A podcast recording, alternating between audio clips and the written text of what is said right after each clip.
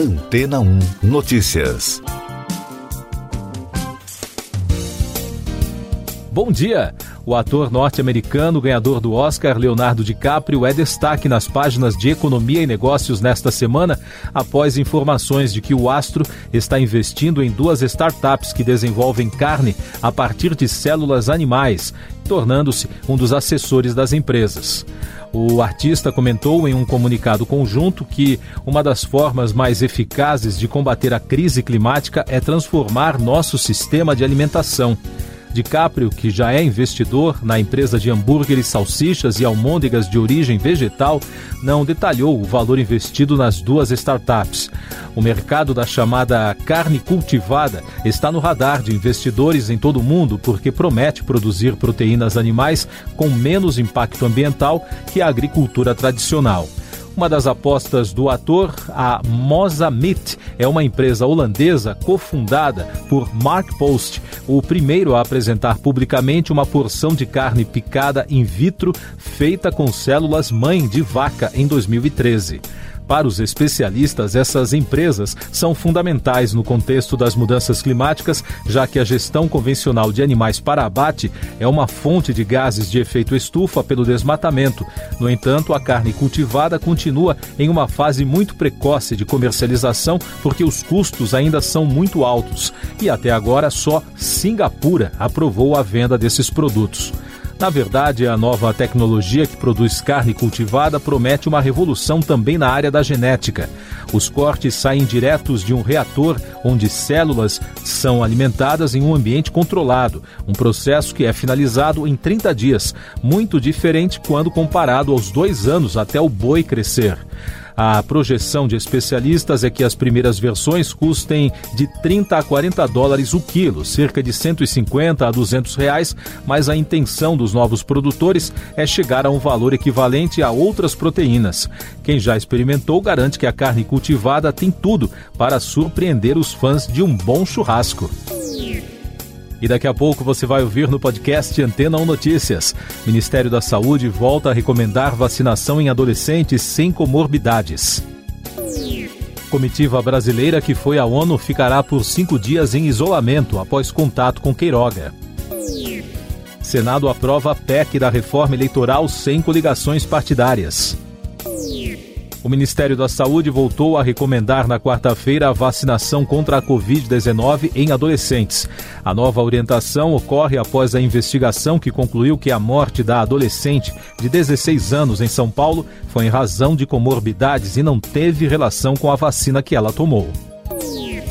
A Secretaria de Comunicação do Palácio do Planalto informou que o presidente Jair Bolsonaro e integrantes da comitiva que tiveram proximidade com o ministro da Saúde, Marcelo Queiroga, permanecerão em isolamento nos próximos cinco dias. A decisão foi anunciada após a Agência Nacional de Vigilância Sanitária, a Anvisa, recomendar isolamento por 14 dias ao grupo. O ministro disse na quarta-feira que está bem e que os sintomas são semelhantes a uma gripe leve.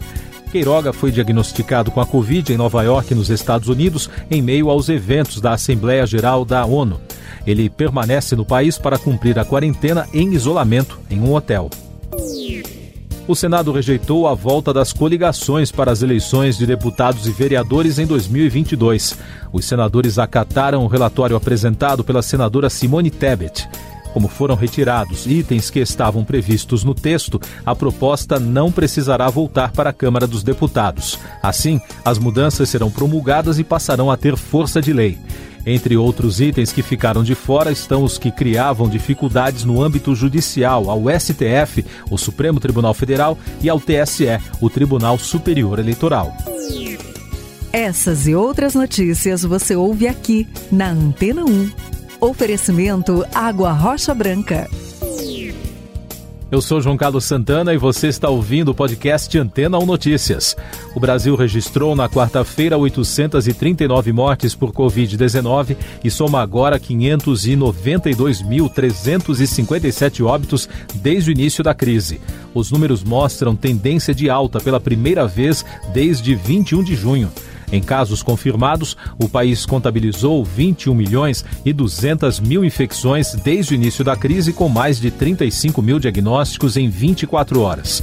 e o balanço da vacinação contra a doença aponta que a população que está totalmente imunizada está em 39,10%. São mais de 83 milhões 340 mil doses aplicadas até agora. Mais informações da Covid no Brasil e no mundo, o diretor executivo da Prevent Senior, Pedro Benedito Batista Júnior, confirmou a orientação da empresa para os médicos modificarem o código de diagnóstico dos pacientes com Covid-19. Com isso, o relator da comissão, senador Renan Calheiros, converteu o executivo da condição de testemunha para de investigado, decisão que aponta para indícios de cometimento de crimes.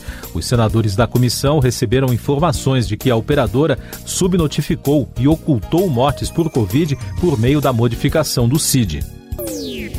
Nos Estados Unidos, o presidente Joe Biden anunciou a compra de 500 milhões de doses de vacinas da Pfizer contra a Covid para doar a países pobres.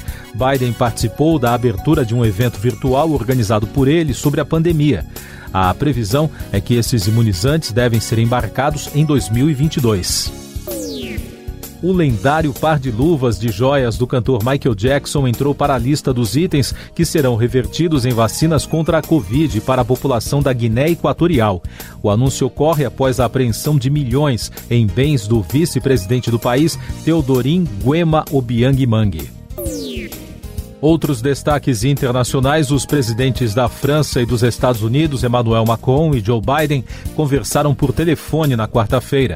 Eles concordaram que consultas abertas entre aliados teriam evitado a crise dos submarinos australianos, de acordo com um comunicado conjunto.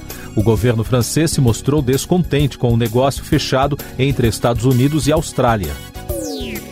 Na Espanha, a erupção do vulcão do Parque de Cumbre Vieja, na ilha de La Palma, já destruiu 320 construções e atingiu 154 hectares de terra. O vulcão entrou em erupção no último domingo, logo após uma série de terremotos de magnitude 3,8.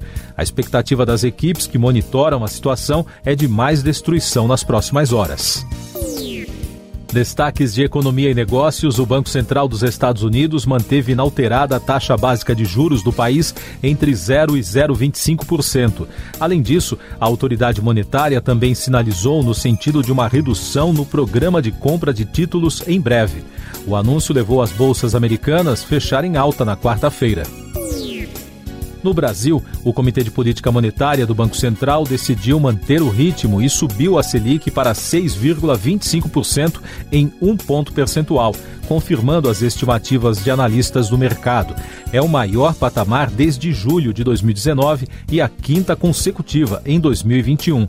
A taxa de juros é o principal instrumento do Banco Central para impedir o avanço da inflação. A votação no Senado do projeto de lei do novo marco do setor ferroviário foi adiada para a próxima quarta-feira. A informação é do relator da proposta e líder da minoria, Jean Paul Prats. A mudança foi forçada diante de uma série de novas emendas apresentadas ao texto que requerem um novo exame no conteúdo. O relator do projeto que estende até 2026 a desoneração da folha de pagamento de empresas, deputado Jerônimo Georgen, do PP do Rio Grande do Sul, afirmou que o projeto deverá ser votado na próxima semana na CCJ, ou seja, na Comissão de Constituição e Justiça da Câmara dos Deputados. A desoneração está prevista para acabar no fim deste ano. Boa notícia para os fãs de arte. Uma coleção de nove obras do pintor espanhol Pablo Picasso foi doada nesta semana à França pela filha do artista, Maia. Essa é a terceira sessão de quadros do pintor desde a criação do Museu Picasso em Paris. A ministra da Cultura francesa, Roseline Bachelot, afirmou que é a primeira doação excepcional desde 1990. Música. A cantora norte-americana Britney Spears pediu na justiça o fim da tutela de seu pai no contexto de uma audiência prevista para a próxima semana para que ela possa se casar com um acordo pré-nupcial. Na quarta-feira, a Netflix lançou o primeiro trailer do documentário Britney vs Spears, que foca na batalha judicial da estrela da música. Último destaque do podcast Antena 1 Notícias, edição desta quinta-feira, 23 de setembro. Os membros permanentes do Conselho de Segurança das Nações Unidas defenderam um ponto em comum a respeito do Afeganistão e afirmaram que todas as potências mundiais pressionarão o Talibã para que sejam mais inclusivos após a retomada do poder com uma ofensiva militar. Até o momento, nenhum país reconheceu o governo afegão. Siga nossos podcasts em antena1.com.br. Este foi o resumo das notícias que foram ao ar hoje na Antena 1.